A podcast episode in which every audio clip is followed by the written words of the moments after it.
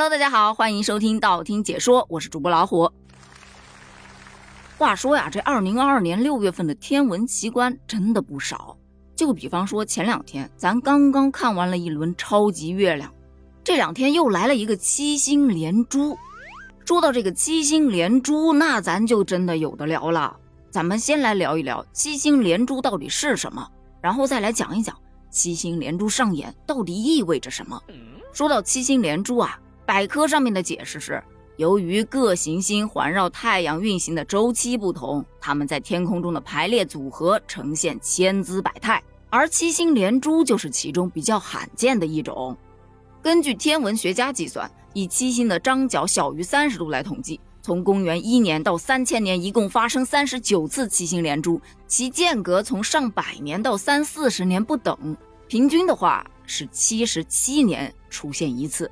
七星连珠呢，它不是一个称谓，不特指某七颗星星，只要是太阳系内的行星，包括月球啊，太阳之中任意七颗星排列在很小的角度上，都叫七星连珠。而咱们二零二二年六月十六号天空上上演的一场宇宙大秀——七星连珠，是由金星、木星、水星、火星、土星、天王星、海王星这七颗太阳系行星组成的。而本次这七星连珠持续的时间还真的不短。总计要出现三天的时间，也就是六月十六号到六月十九号。如果你运气好，天气比较晴朗，没有什么云，可能你就可以看到。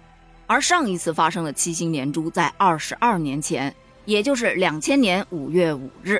据网上可以查到的资料说，有一本书叫《二零零零年五月五日最后的灾难》，这本书当中预测了一次七星连珠的事情。书中就说呀。这七颗星球发出强大的引力，使地轴倾斜，将致使南极地区数以万亿吨的冰和水吞没地球所有的文明世界。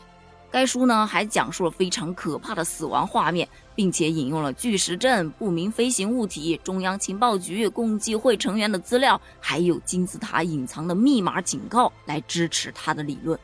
不用说呀，这种说法，事实证明它就是一本小说。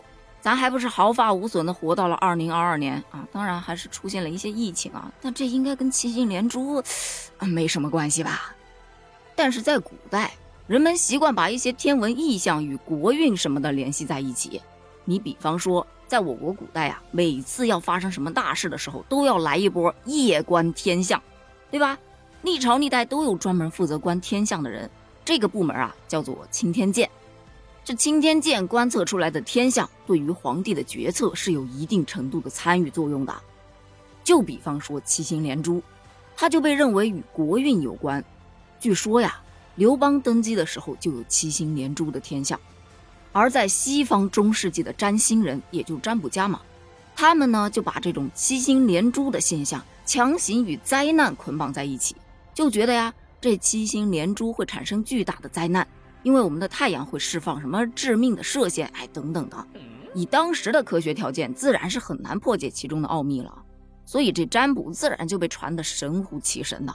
但其实呢，根据现在的科学家研究，七星连珠上演并不意味着什么，就是一个再正常不过的天文奇观罢了。请大家相信科学。那其实呢，都是社会主义下成长起来的孩子，自然而然是相信科学的。但是也不影响大家玩梗嘛，因为很多小说呀、影视剧当中，但凡发生什么七星连珠这样的自然现象、天文奇观，那必然会产生一个什么东西呢？那就是穿越呀！很多网友都脑洞大开，就觉得，哎，七星连珠来了三天呢，我得好好准备准备了。我是怎么穿好呢？被车撞一下好像有点疼啊，游泳淹一下也挺难受的。要不看本小说，看着看着就穿越了，或者干脆闭上眼睛睡，眼睛一睁，应该就古色古香了吧？还有的网友就说呀，这穿越需需要什么戒指啊？比方说什么玉佩呀，什么东西的？还有的呀，恨不得已经开始打包了，哎，什么这个东西，嗯，要带点啊，那个东西啊，要带点但更多的应该还是跟我一样的吃瓜群众，就表示什么也不会呀，穿越过去怎么活呀？你就说我吧，穿越过去，大抵也就只能在茶馆当个说书先生了吧。但可能还没人家那时候的说书先生说得好，到时候饭都吃不上一口，也太惨了吧。同时呢，也不全是想往古代传的，也有想往未来传的。他们就表示啊，以我自己的智商，穿到古代活不过三级呀。我想说的是，你确定你穿越到未来就能活过三级？笑死！也可能三分钟都活不过呢。好了，当然了，这仅仅只是开个玩笑。那如果说啊，这七十七年才出现一次的七星连珠真的可以穿越的话，你想穿越到什么时候去呢？欢迎在评论区留言哦。哦，对了，另外啊，据天文科普专家介绍，六月中下旬每天清晨的日出之前，太阳系中的土星、木星、火星、金星和水星会连成五星连珠的奇观。只要天气晴朗。大气透明度好，咱们凭借肉眼就可以目睹这天文奇观。喜欢天文的小伙伴可以去蹲一波啦。咱们节目就到这儿了，评论区见喽，拜拜。